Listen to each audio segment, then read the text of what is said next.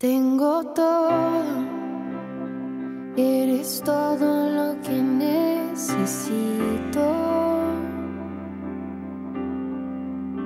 Tú me llevas al lugar donde encontré descanso.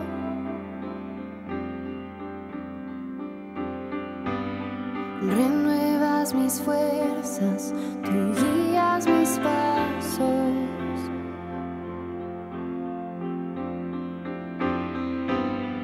Renuevas mis fuerzas, mis pasos.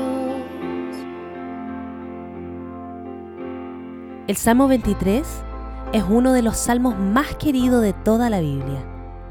Ha estado presente incluso en los pensamientos de muchos que han estado privados de libertad.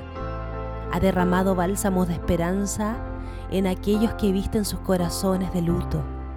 Ha fortalecido los brazos caídos de las viudas, los huérfanos y los pobres. Millones de personas han memorizado este salmo. Ha sido el óleo de paz para consolar a todos los moribundos, enfermos terminales y quienes sufren por algún quebrantamiento emocional. El dulce cantor, como se le recuerda al rey David, que me encanta, se aseguró de dejar por escrito que el Señor era quien ungía su cabeza con aceite, porque su copa estaba rebosando. Y mi pregunta siempre fue, ¿por qué su copa estaba llena? ¿Y rebosando de qué? Y por más que busco, la única respuesta que encuentro es que la copa de David estaba rebosando de todo lo que Dios era para él en su intimidad con Dios. David pudo decir de Dios que Él era su refugio, que Él era su fortaleza, la fuente de su salvación, el amado de su alma y la bendición de su vida.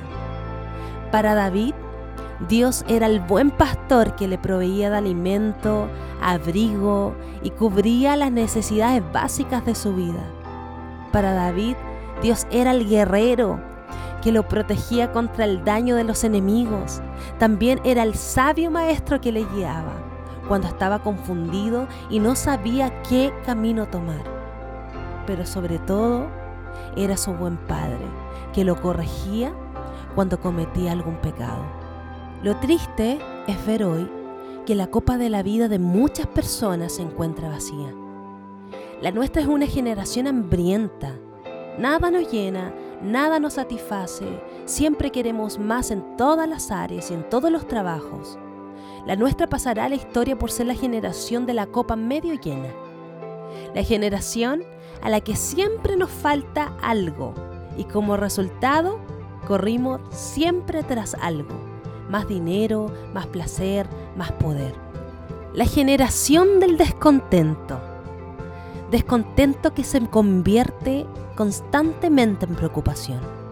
Y Dios no nos hizo para que viviéramos preocupados, para que viviéramos insatisfechos o estresados.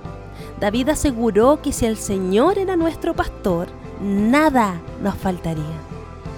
Entonces, ¿por qué nos preocupamos tanto? ¿Será que le estamos dando más importancia a nuestras preocupaciones que a Dios? ¿Será que le estamos dedicando más tiempo a preocuparnos por el futuro de nuestros hijos, nuestra economía, el trabajo, etcétera? Nos ocupamos tanto en nuestras preocupaciones que pensamos más en lo que nos falta que en lo que tenemos y Dios nos ha dado tanto. Amada familia, queridos amigos, la invitación para ti hoy es la siguiente. No te ocupes tanto en tus preocupaciones.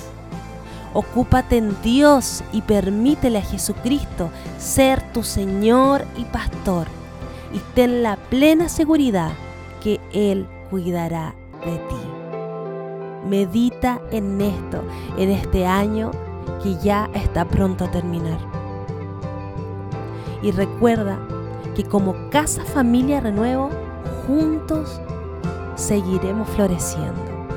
Que Dios te bendiga. Mi nombre es Cristina Olea y te mando Muchos, muchos cariños y bendición para tu día.